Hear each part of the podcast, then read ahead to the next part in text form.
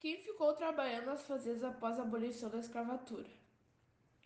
A abolição da escravatura no Brasil foi o acontecimento de maior transformação na economia do século XIX. Em 1888, o trabalho escravo tornou-se ilegal depois de séculos de uma economia e sociedade baseadas na violência do trabalho forçado. Foi um longo e conflituoso processo que se prolongou durante toda a monarquia.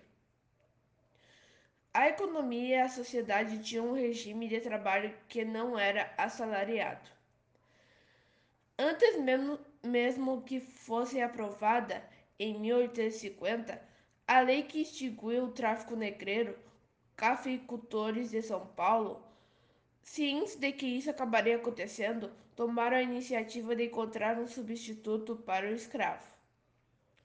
Optaram pela utilização de imigrantes de outros países. Começaram então a trazer imigrantes para as fazendas de café, oferecendo a estes uma espécie de troca.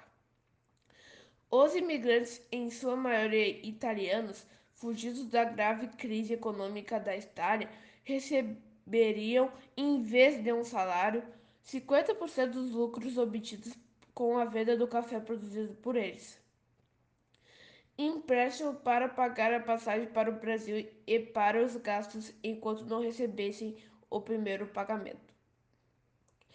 Esses imigrantes receberam a denominação de colonos e começaram a se sentir frustrados, porque cada que recebiam suas partes dos lucros das colheitas já estavam devendo quase tudo aos fazendeiros então eram obrigados a se endividar outra vez, até que chegasse a próxima colheita.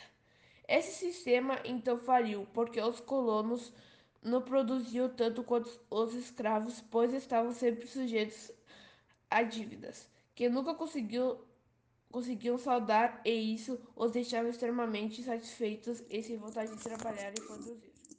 Tra Ciências humanas trabalham em grupo. A abolição da escravatura no Brasil. Podcast. Roteiro Henrique. Questão número 1. Após a abolição da escravatura, como ficou a situação dos escravos? A abolição da escravatura que aconteceu no ano em 13 de maio de 1888 foi um dos acontecimentos mais importantes de, de nossa história. Esse foi um assunto que atravessou o debate político no Brasil durante todo o século X, um, X palitos X e a abolição só aconteceu por meio de uma campanha popular aliada à resistência dos escravos. Com a abolição os escravos conquistaram sua liberdade. Seus antigos donos não receberam nenhum tipo de indenização. Por isso, uma pergunta muito importante que sugere desse assunto é: como ficou a vida dos ex-escravos após a Lei Aurélia? Assim, neste texto, tentaremos trazer alguns uns esclarecimentos acerca das condições de vida dos libertados após o 13 de maio. Ok? Os escravos, depois da abolição, não tinham para onde ir. Eles eram acusados de vaidade pela polícia, arrumar empregos era muito difícil.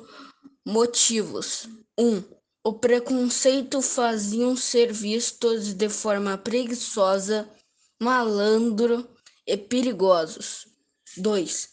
Que desde do, de 1818 trabalhadores europeus emigraram para o Brasil. Esse número começou a crescer a partir de 1850, porque os preços dos escravizados foi ficando tão alto que mão de obra acabou assalariada, ficou mais barata para os grandes fazendeiros.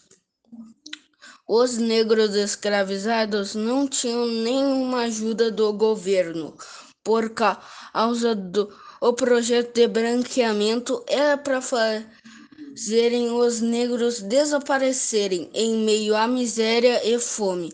Assim, eles só podiam contar com eles mesmos. Eles mesmos que permanecem eles mesmo que permanecerem no campo procuravam por trabalho em fazenda, mas muitos donos de terra se recusavam. Fontes: Brasil Escola, Felipe Castanhari, Nostalgia, YouTube. Os negros foram libertos por conta da Lei Áurea. Bom, o governo da época não ajudou eles financeiramente e nem de outra forma. Assim, eles foram procurando moradia em, em regiões precárias e afastadas das cidades, formando o que chamamos de vilas. Pergunta 2. Os escravos recém-libertos tinham algum tipo de direito trabalhista, tipo uma indenização? Não, a escravidão chegou ao fim. O ex-escravo tornou-se igual perante a lei, mas isso não lhe deu garantias que ele seria aceito na sociedade. Por isso, os recém-libertos passaram dias difíceis, mesmo com o fim da escravidão. No Brasil, sem acesso à terra e sem qualquer tipo de indenização.